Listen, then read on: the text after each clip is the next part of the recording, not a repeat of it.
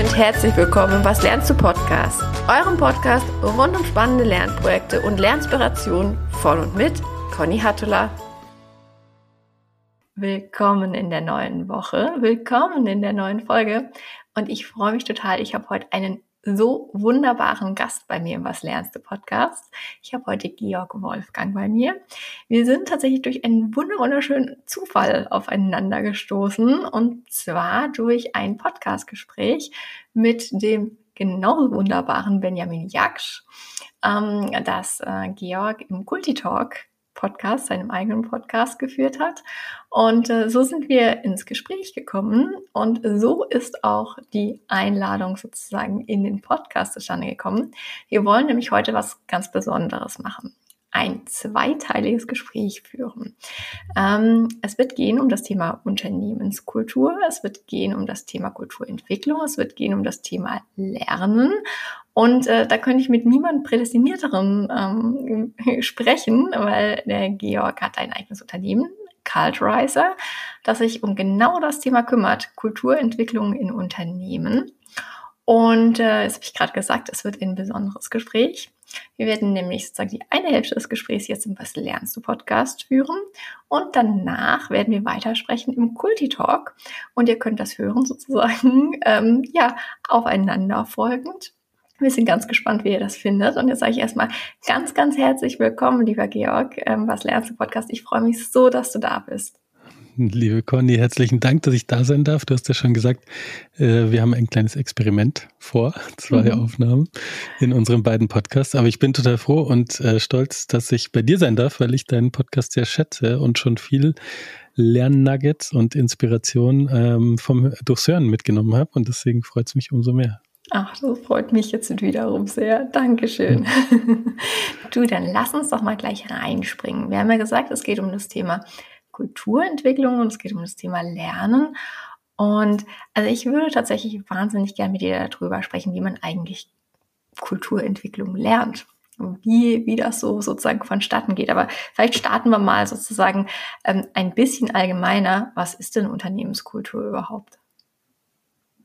Das ist eine gute, wichtige und sehr zentrale Frage. Mhm. Und ähm, für mich ist das die Frage, die in jedem Unternehmen erstmal gestellt und diskutiert werden muss, bevor man die Kultur explizit verändert. Also Kultur ist ja vorhanden. Also es gibt kein Unternehmen ohne Kultur. Es gibt Unternehmen, die ihre Kultur nicht beschrieben haben. Aber ähm, jedes Unternehmen hat eine Kultur. Und wenn wir jetzt ähm, sagen, wir wollen etwa wirklich explizit die Kultur ändern oder wir haben strategische oder strukturelle Änderungen, die es notwendig machen, das kollektive Verhalten zu verändern, dann reden wir über den Kulturentwicklungsprozess und dann braucht es auch ein gemeinsames Verständnis, weil das Problem ist, zum Wort Unternehmenskultur fallen ein ganz unterschiedliche Bilder ein. Also der eine denkt da an Regelungen, formalisierte Regelungen, der mhm. andere denkt nur an die engsten KollegInnen, wie gut bin ich mit denen im Kontakt und wie ist der Vibe so.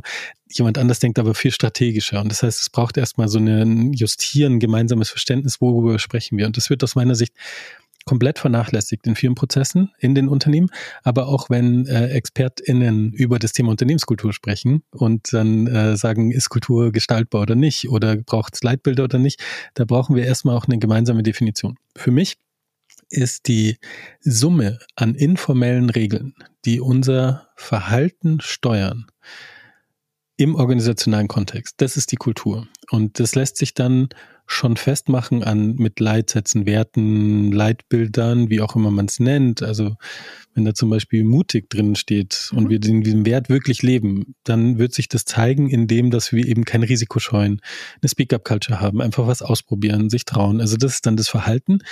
Und es hängt nicht so sehr am Einzelnen, ob ich mutig bin, sondern bewege ich mich in einem Kontext, wo das gewünscht oder sogar gefordert ist. Und dann wird dieser Wert gelebt. Und das sind halt informelle Regeln, die über die Historie entstanden sind und wo man lernt, sollte man sich so verhalten oder nicht. Und das mhm. kriegen wir ganz intuitiv mit.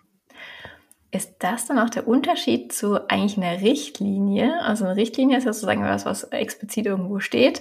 Ähm, bitte nach dem, weiß ich nicht, ähm, Essen die Hände waschen. Das ist ja wirklich so eine ganz explizite Regel.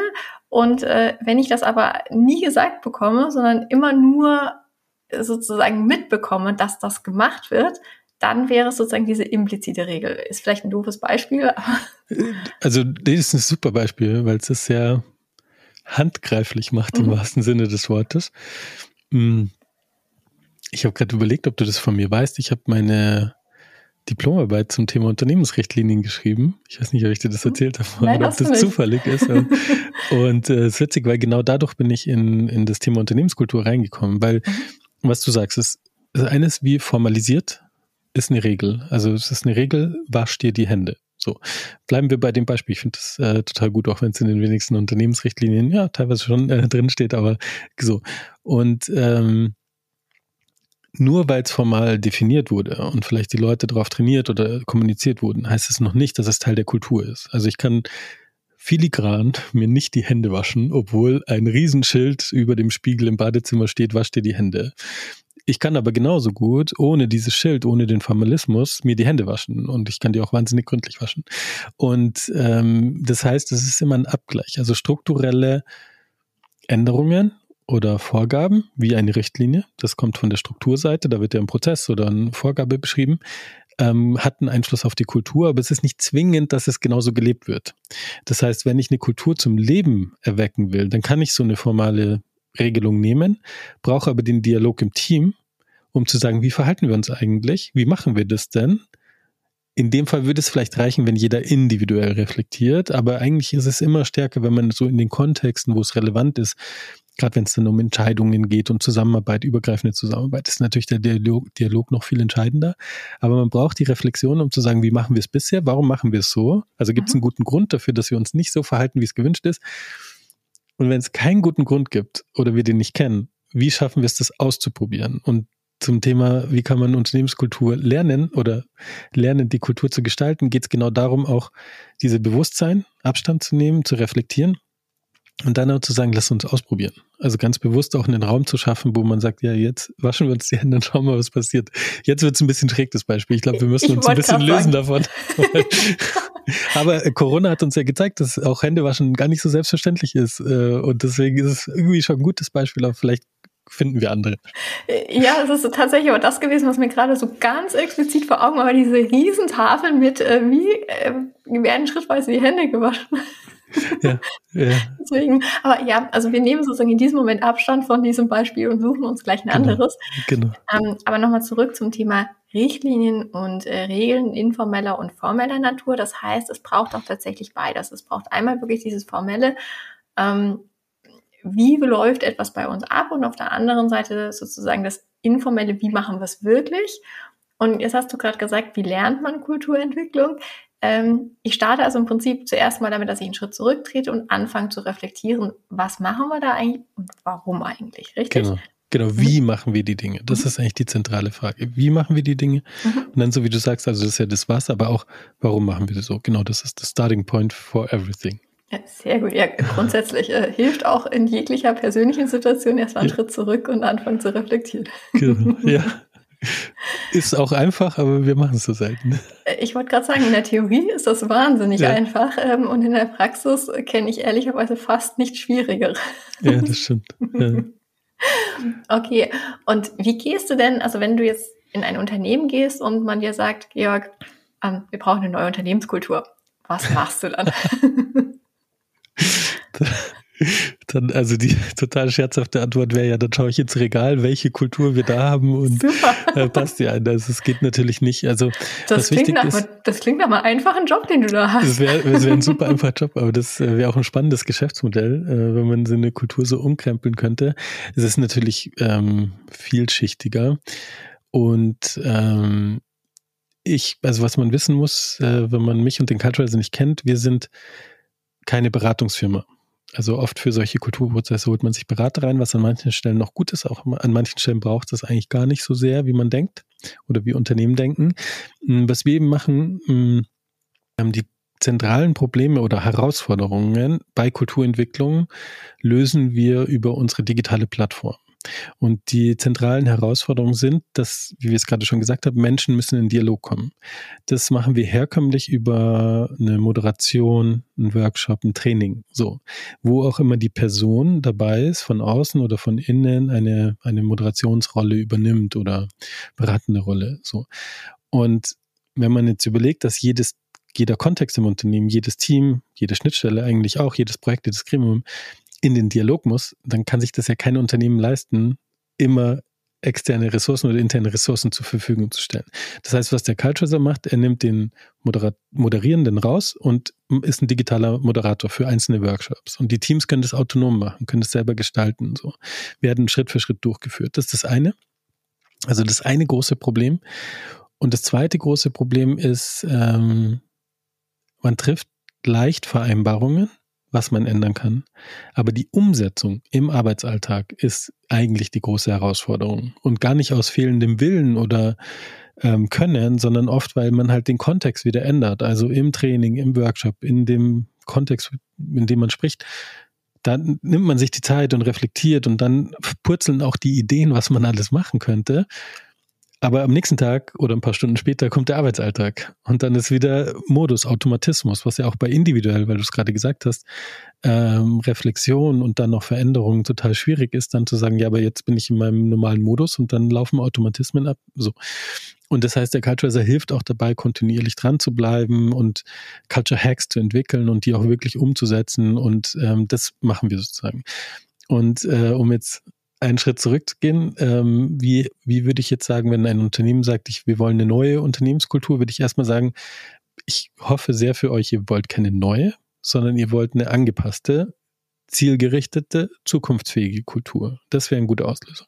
Und dann ist die Frage für uns, ähm, ist es ein strategischer Prozess? Also wollen wir wirklich schauen, wie stellen wir uns für die Zukunft aus? Dann beleuchten wir die Ist-Situation im Dialog der Kultur. Wo stehen wir denn? Auch eben dialogisch schon. Definieren dann das Ziel. Das können dann eben Leitsätze, Werte oder sonstiges sein. Und dann geht's in Team Journeys, was ich gerade beschrieben habe, dieses kontinuierliche Dranbleiben mit ein paar Workshop-Modulen und, und Ongoing. Dann wäre das so ein längerer Prozess. Und das ist so die explizite Kulturarbeit, also strategisch, ähm, würde ich da sagen. Und das andere ist eben dieser zweite Teil, die Team Journeys das ist für mich eigentlich der Haupthebel, weil viele Unternehmen wissen ja, wo sind die Pain Points oder wo müssen wir noch weiter unsere Stärken stärken oder wo dreht sich ein Geschäftsmodell oder der Markt oder sonstiges, so dass wir sagen müssen, wir brauchen andere Formen vom Umgang mit Fehlern zum Beispiel. Und da kann man schon ansetzen und äh, das finde ich eigentlich spannender als immer den den strategischen Prozess vorne hinzustellen, weil das auch für die Unternehmen dann an manchen Stellen anstrengend und schwierig sein kann. Und ich will die Unternehmen gar nicht davon überzeugen, dass sie diesen Riesenprozess machen und alles passt, sondern eher zu sagen, hey, was sind die Themen, mit denen sich jedes Team intensiv beschäftigen soll? Wenn es nur ein Thema ist. Und wenn wir das schaffen, dass die in die Team Journeys gehen, dann haben wir schon eine riesen Veränderung der, der Kultur geschaffen. Also der einzelnen Teamkulturen, aber damit auch der Gesamtkultur. Das heißt, ihr geht eigentlich vom Kleinen ins Große sozusagen.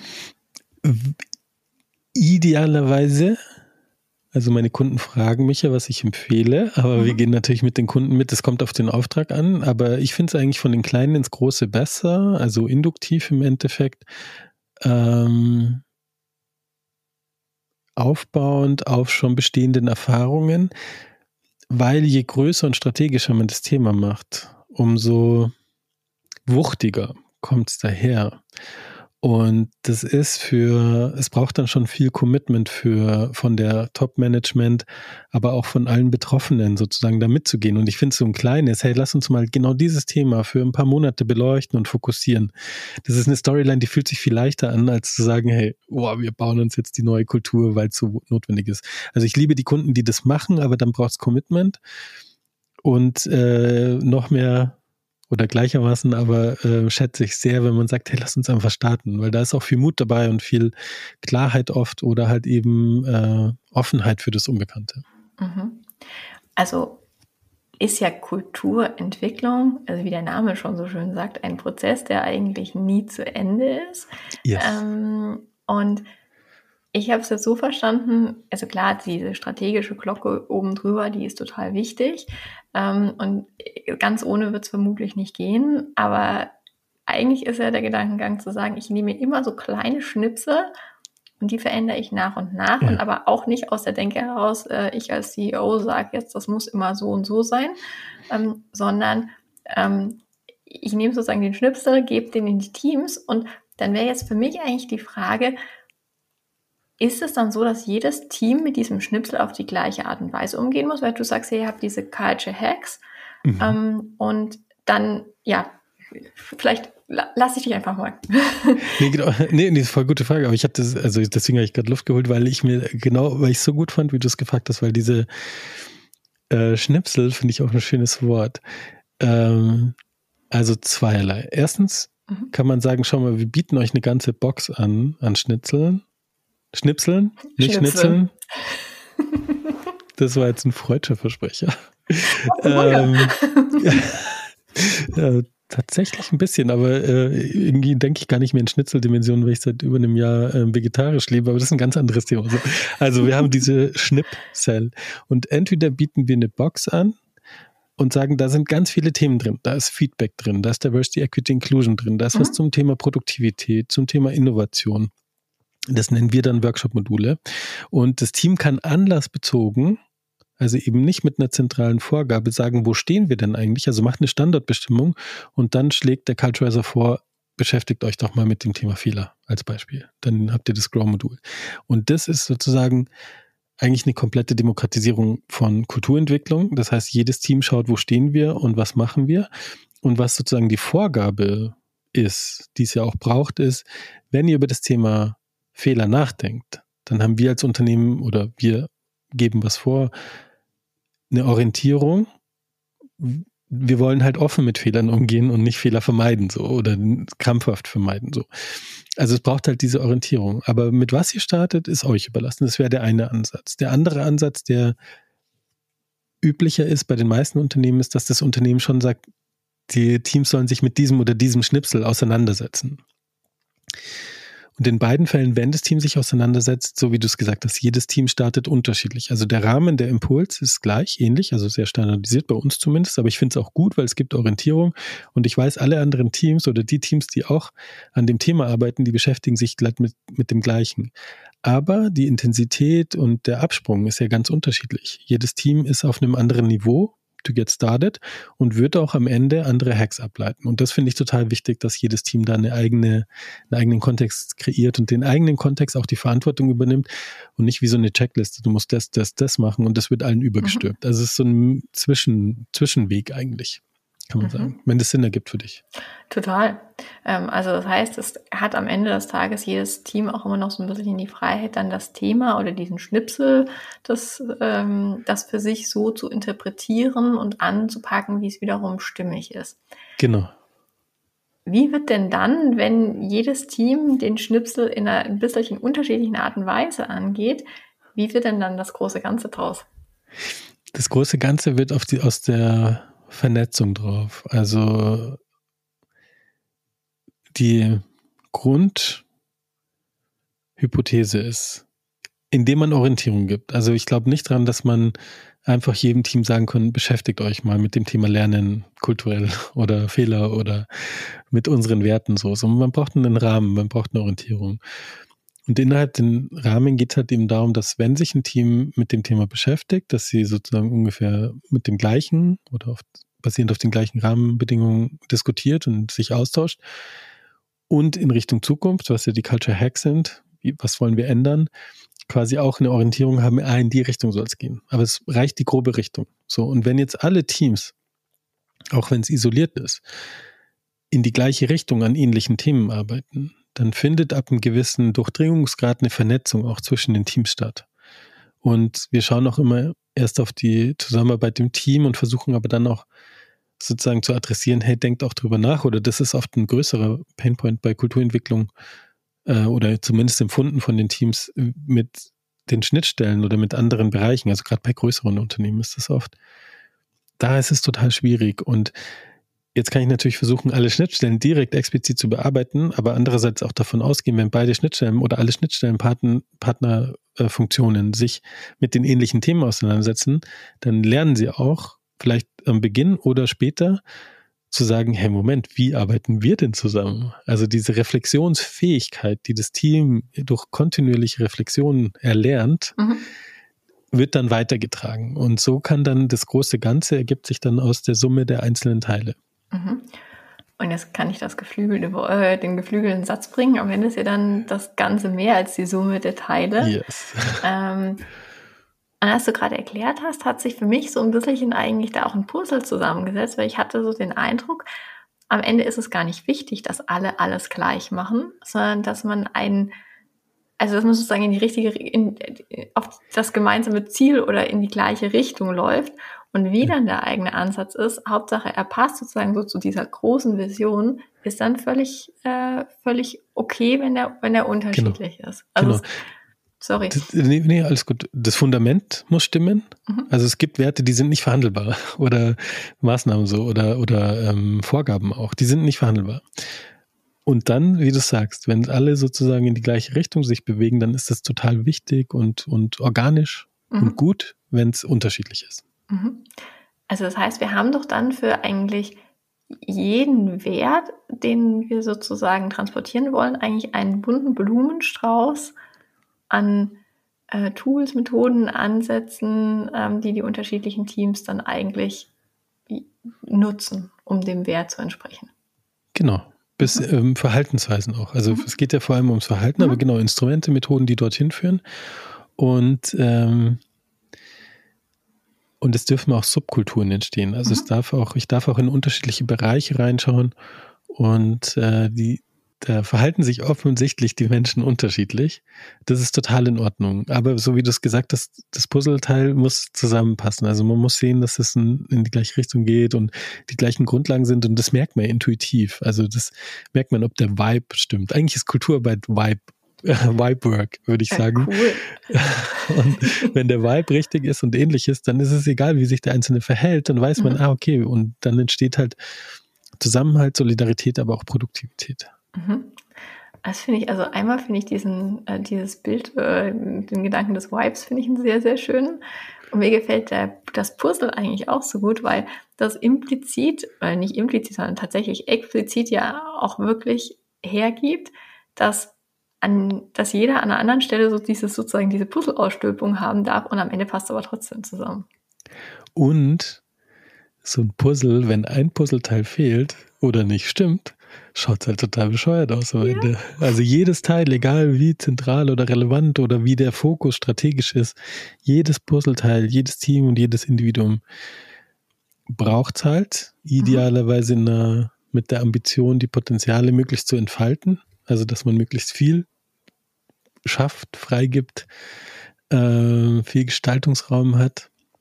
Und erst dann ist dieses äh, Puzzleteil vollständig. Und es kann mhm. mal sein, dass einzelne Teile fehlen oder kompensiert werden müssen. Das ist total okay. Dafür gibt es ja mehr als zwei Teile oder drei. So. Aber insgesamt, ich finde das Puzzleteil, das hatte ich noch gar nicht so als Metapher für Kulturarbeit, aber ich finde es jetzt ähm, richtig stimmig und spannend. Also danke dir. Voll gerne. Freut mich total. Du bekommst doch bestimmt auch im Rahmen äh, dieser Kulturentwicklungsprozesse ganz häufig die Frage gestellt, und wann wissen wir denn jetzt, ob sozusagen unser Kulturwandel erfolgreich war? Also das ganze Thema Messung, Zahlen, Faktenanalyse ja. spielt ja bestimmt auch eine Rolle. Kannst du mal da noch ein bisschen tiefer mit uns reinschauen? Wie, wie yes. weiß ich denn, ob der Kulturwandel funktioniert? Es ist wirklich eine große Frage. Ich versuche, mhm. das ordentlich zu sortieren und nicht zu viele Perspektiven anzubieten. Also die Frage kommt sehr oft und die ist auch legitim. Messbarkeit ist ähm, wichtig. Einerseits jetzt ganz knallhart gedacht, Return on Invest. Also für so einen Kultur, expliziten Kulturentwicklungsprozess kann man schon ordentlich Geld ausgeben. Also nicht nur nach außen äh, wirklich faktisch Geld, sondern auch natürlich kostet es Zeit, die Menschen in die Dialoge zu bringen. Und es ist halt nicht Arbeitszeit, sondern es ist ähm, Zusammenarbeitszeit. Und ähm, deswegen sollte man das auch nie machen, ohne ein Stück weit ein Gefühl oder eine, je faktischer, umso besser ähm, sagen zu können, es hat sich gelohnt oder wir, wir sehen halt diesen Fortschritt so. Also das ist mal so dieses ganz harte kapitalistische, was sinnvoll ist. So. Und das andere ist,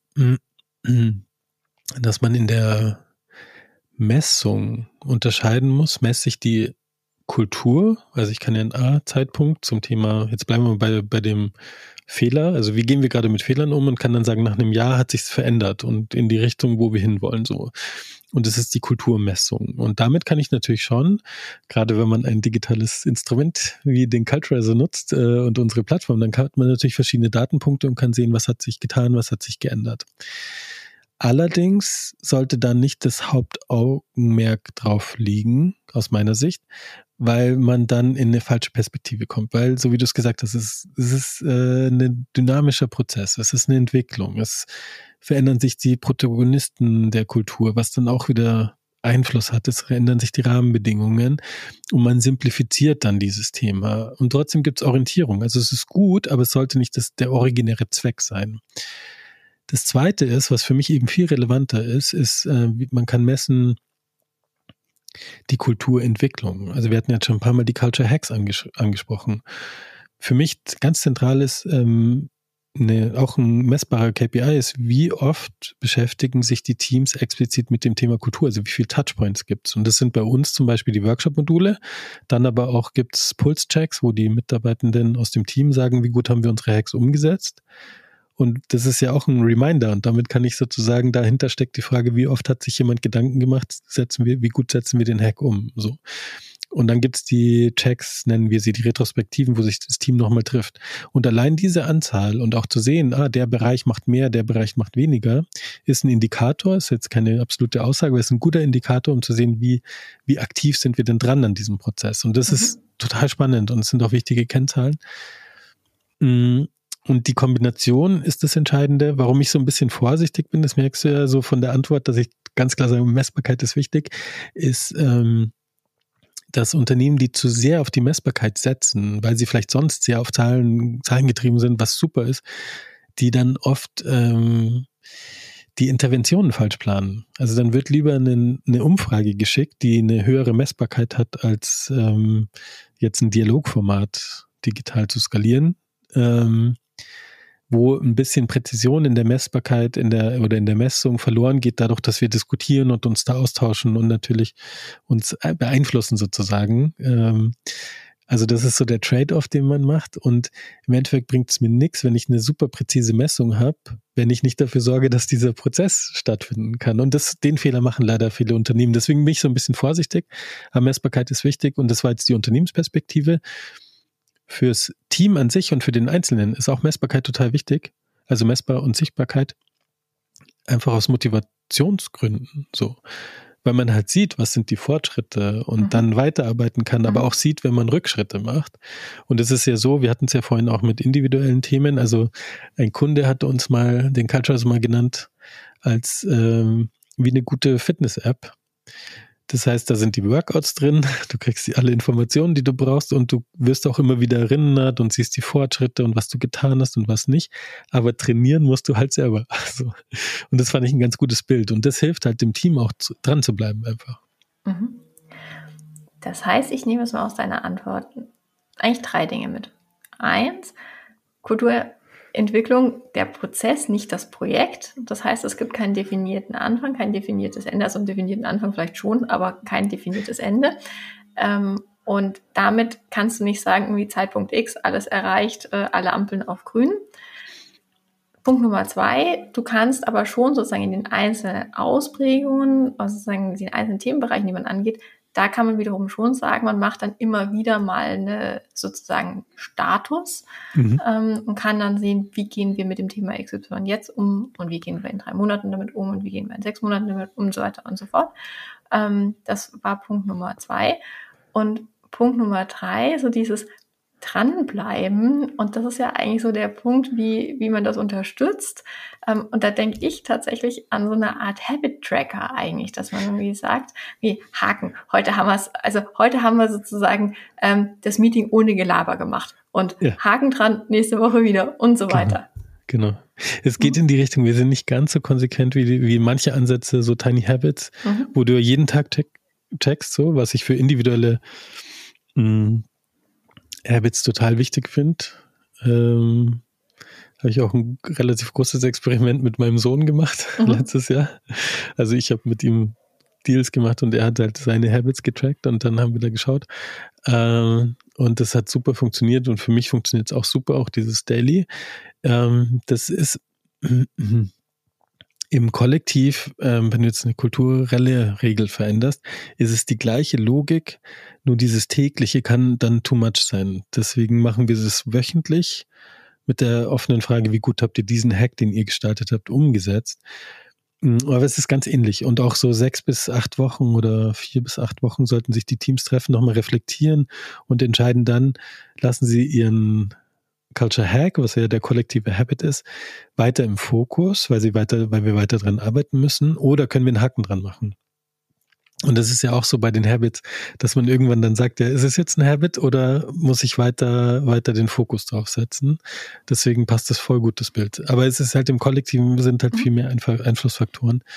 Aber es ist genau die Logik. Ja, mhm. hast du gut erkannt. Ja, finde ich, das finde ich total spannend. Dann muss ich nämlich da mal ganz kurz so einen äh, eigentlich ist es ein Lernhack von uns einwerfen, weil ich finde, der passt an der Stelle total gut. Und dann, glaube ich, haben wir nämlich auch eine wunderbare Überleitung, um Gute sagen zu können, wir switchen ja. ähm, zu dir in Podcast und sprechen dann bei dir weiter. Mhm. Ähm, aber also wir haben sozusagen einen Hack, äh, der nennt sich das Lernglas und hat ganz viel damit zu tun, dass man ja im Alltag wirklich immer das Gefühl hat, eigentlich lernt man gar nichts wirklich, sondern man wurschtelt sich so durch den Tag durch. Man hat aber ganz häufig ja trotzdem was gelernt. Und wenn es nur jetzt ein tolles Gespräch gewesen ist oder ich habe einen Artikel gelesen, ich habe einen Podcast gehört, ich habe äh, eine coole neue Excel-Funktion gefunden oder, oder, oder. Also es gibt ja ganz, ganz viele Sachen. Also wirklich so diese ganz, ganz kleinen Themen. Und die Idee des Lernglases ist, das kannst du entweder digital auf ein Whiteboard-Tool stellen oder halt wirklich in ein, in ein Büro. Und immer dann Zettelchen halt reinwerfen, wenn man was gelernt hat.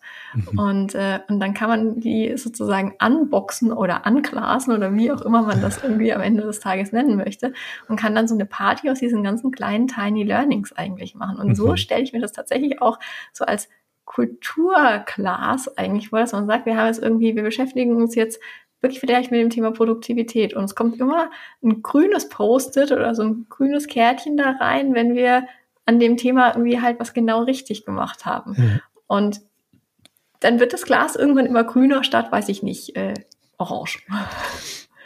Wobei ich, ähm, also finde ich voll geil. Mhm. Ich mag das Glas, die Metapher. Genau, da können wir gleich drüber sprechen, weitersprechen. Mhm. Ähm, ich würde nur unbedingt äh, bei Kulturentwicklung auch die Rückschritte mit reinschmeißen. Also auch die, zu legitimieren, dass man eben nicht alles richtig macht in der Zukunft oder richtig in dem Sinne, wie wir es machen wollen. Und deswegen würde ich da beides reinschmeißen, farbneutral. Äh, und dann aber, so wie du sagst, dann sieht man eben, wo haben wir es geschafft. Und das sind ja so ganz viele Moments of Truth, mhm. Momente der Wahrheit, wo halt sich zeigt, aktivieren wir das neue Verhalten oder das gewünschte Verhalten oder bleiben wir in alten Mustern. Und wenn das sozusagen in dem Glas sichtbar ist, Mega nice. Also es ist eine schöne Metapher und auch eine schöne Methodik, die man ja auch tatsächlich so umsetzen kann. Ich überlege schon, ob wir das nicht bei uns irgendwie einbauen können. Leg los, ich finde das ähm, Aber dann ist es ja tatsächlich so, dass man eigentlich dieses Glas auch wirklich zur Reflexion nutzen kann. Also nicht nur, ich feiere irgendwie die kleinen Erfolge, genau. sondern wir gucken uns explizit an, was steht da drauf und dann können wir uns ja auch wieder fragen, hey, Moment mal, aber da steht jetzt ja irgendwie fünfmal, wir machen es doch auf eine andere Art ja. und Weise vielleicht hat es ja doch einen Sinn, lass mal drüber sprechen. Ja, voll. Also ich liebe das auch, ähm, also für mich ist die, das Glas die Metapher für den Culture Hack. Mhm. Und die Zettelchen, die man reinschmeißt, sind halt die Situationen und die mhm. Reflexionen. Mhm. Und ich finde es auch total wichtig, ähm, sich zu erlauben, zu sagen, wir haben zwar gedacht, dass der Culture Hack total gut ist, aber es hat sich rausgestellt, turns out, es macht keinen Sinn, zu ambitioniert, zu wenig ambitioniert, die Zeit hat sich geändert. Das ist alles okay. Und dann kann man auch sagen, okay, dieses Glas ist eine schöne Erinnerung und wir haben viele spannende Erfahrungen damit gemacht. Wir haben was gelernt, aber wir packen es wieder weg und nehmen uns ein anderes Glas. Mhm. Weil. Lernen und Kultur einfach dynamisch ist und man sich an die Situation, an die Kontext und mhm. an die Menschen einfach anpassen muss. Und dann macht es auch Spaß zu sagen, wir dachten, es wäre gut, aber wir haben gecheckt, dass es nicht so gut ist. Und da muss man sich nicht schlecht fühlen, sondern auch wieder mit Lernerfahrung mhm. und weitergehen. Finde ich super. Jetzt haben wir einen wunderbaren Break. Point. Äh, und äh, jetzt machen wir es tatsächlich so, dass wir einmal zu mir in den Podcast drüber springen. Genau. Ich äh, hoffe, dass euch Hörerinnen und Hörern unser erster Teil des Gesprächs gut gefallen hat, dass euch dieses Format sozusagen hin und her zu hopsen, äh, dass euch das gefällt. Äh, für diejenigen, die den Was lernst du Podcast sozusagen gleich bei der Erscheinung Montag hören, ihr müsst euch zwei Tage gedulden. Der Kulti Talk kommt nämlich erst Mittwoch raus. Äh, also insofern kleiner Cliffhanger. Ähm, wir freuen uns total über Feedback auf äh, allen gängigen Kanälen und äh, ja, wunderschöne Restwoche. Bis bald. Genau. Und danke, Conny, schon mal für die Einladung. Sehr gerne. Bis gleich bei dir. Bis gleich. Ciao.